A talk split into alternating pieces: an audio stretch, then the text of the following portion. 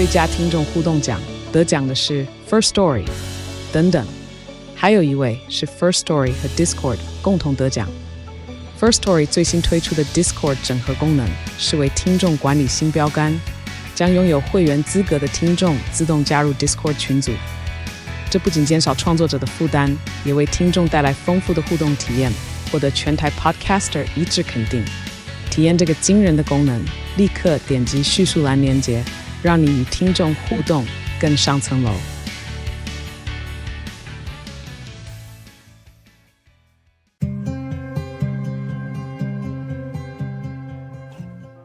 欢迎光临鲨鱼，带你关注那些有流量却没声量的有趣资讯，用十分钟零碎时间，一起跟上这个永远跟不上的世界。高空弹跳这种极限运动呢，非常受欢迎。虽然很多人呢也完全不敢尝试，但是喜欢的人自然是会不畏风险的跳下去。这一跳下去，据说是可以体会那种濒临死亡的快感。但是，假如绳索断裂，那你体验的就只有死亡了。不过，奇迹似的，有一位男子在泰国高空弹跳的时候，绳索断裂却还是生还了。看来这回他是体验到了比别人更加濒临死亡的感觉，就不确定是快感还是单纯快死的感觉了。当事人是一位三十九岁的香港观光客。他发生事故的过程画面在网络上被疯传。这位观光客从十层楼高的位置跳下来，跳下去之后原本都没什么异状，却在抵达最低点的前几秒，绳子突然断裂。所幸跳下去是水，但因为很高，所以还是超痛。他是左侧的身体朝下坠入水中，所以左侧相比右侧受伤的更加严重。但真的很幸运的，都只是严重的淤青，看起来就像是被人狠狠揍过一顿。其实这位幸存者他原本根本就没有想要去玩高空弹跳，完全是他的朋友一直怂恿他，才好不容易鼓起勇气去玩，却遭遇到这样的事情。他说他还没跳的时候就已经吓得要死了，下降途中全程都是闭眼睛的。他打算呢，再重新弹起来的时候才重新张开眼睛，结果没想到眼睛张开的时候，人已经完全泡在水里面了。落水后，园区的救生员去把他救起来，送往医院，退还了游玩的费用和医院的医药费，但是竟然除此之外呢，并不愿意补偿其他的精神费用等等。你相信 3D 列印出来的东西吗？3D 列印确实已经在很多方面都有可观的成就，像是一些零件的替换呢，甚至是直接做出实物，这些都是已经实现的。但是如果是 3D 列印的火箭呢？大家对这个火箭会有信心吗？有一间火箭公司就制造了一款，宣称是世界第一个 3D 列印的火箭。不止做出来，还想要让它发射出去到大气层。这个 3D 电影的火箭啊，名叫做“人族一号”，是一个三十三点五公尺高的火箭。设计定位是用来把轻型的卫星拖到轨道上。这个 3D 电影火箭从佛罗里达的基地发射出去，透过超低温甲烷和氧的驱动，在夜晚的天空中烧出了一道蓝绿色的亮光。在火箭发出去的第一个阶段，火箭最下面的那一部分不是会燃烧殆尽之后随之脱落吗？这个环节就是为了要让火箭在升空的时候提供给火箭初始的推力。但是当下面那部分耗尽燃料脱落的时候，用于推动的发动机似乎只有短暂的点燃，导致火箭没有足够的力量能够继续升空。算是一次发射失败的任务，但是似乎火箭公司本来就不对这个 3D 电影火箭的发射任务的失败感到太意外。除了这本来就只还只是个雏形以外，作为实验过程失败本来就是必经的过程。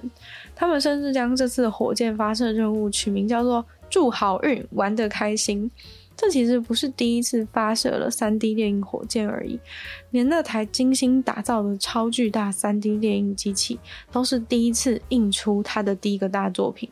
其实他们三月初的时候就曾经两次想要试射，结果最后都没有顺利执行。一次呢，是因为一艘船误闯了火箭在空中会经过的海域，任务紧急喊停；另外一次是要发射九个火箭引擎都点燃了，但是结果因为电脑自己侦测到系统中存在错误，所以就自动终止了这次发射的尝试。而这次虽然没有顺利到达轨道，但是对他们来说已经是一次成功了。他们也非常期待他们这个火箭成为世界上第一个抵达轨道的私人液态推进器火箭。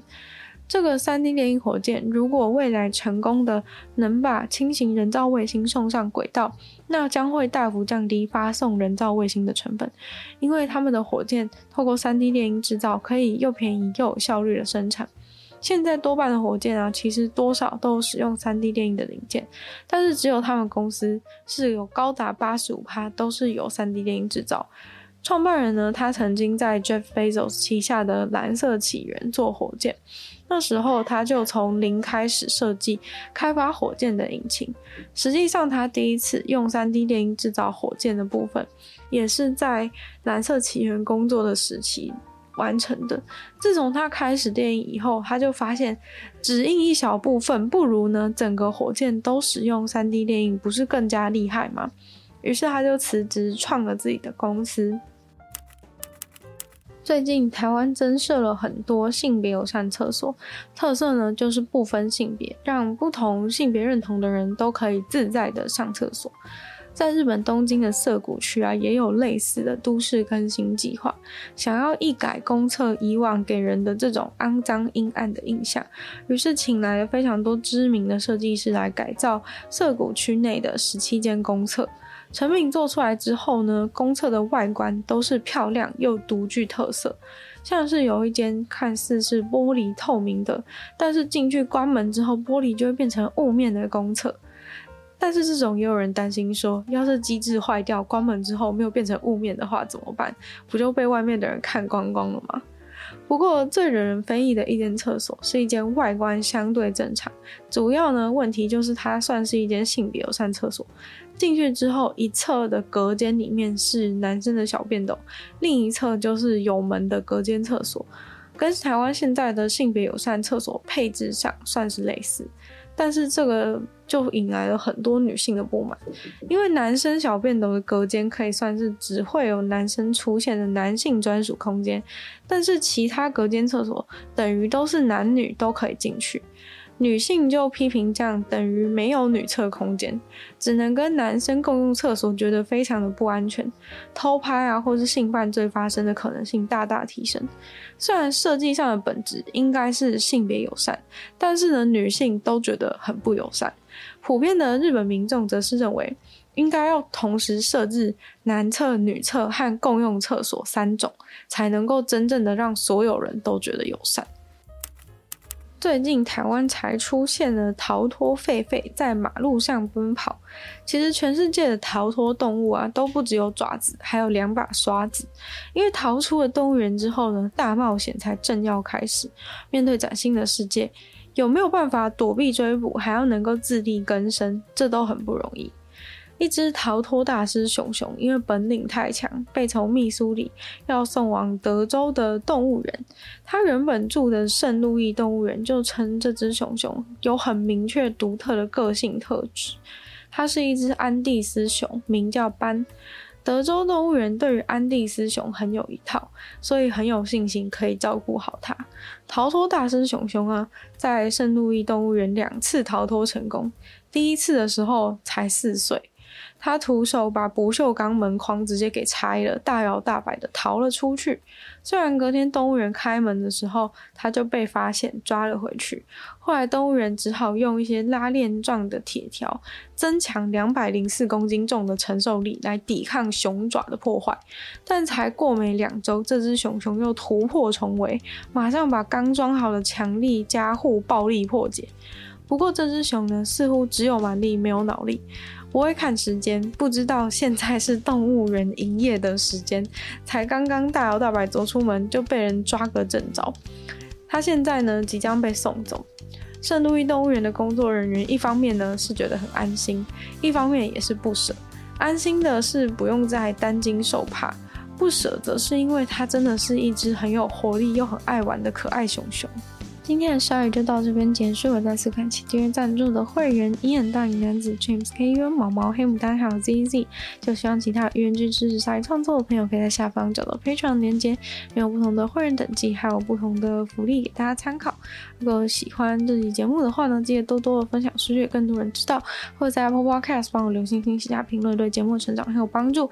如果喜欢我的话呢，也可以多多去收听我的另外两个 Podcast，其中一个是女友的纯粹不理性批判，没有时间更长主题性内容。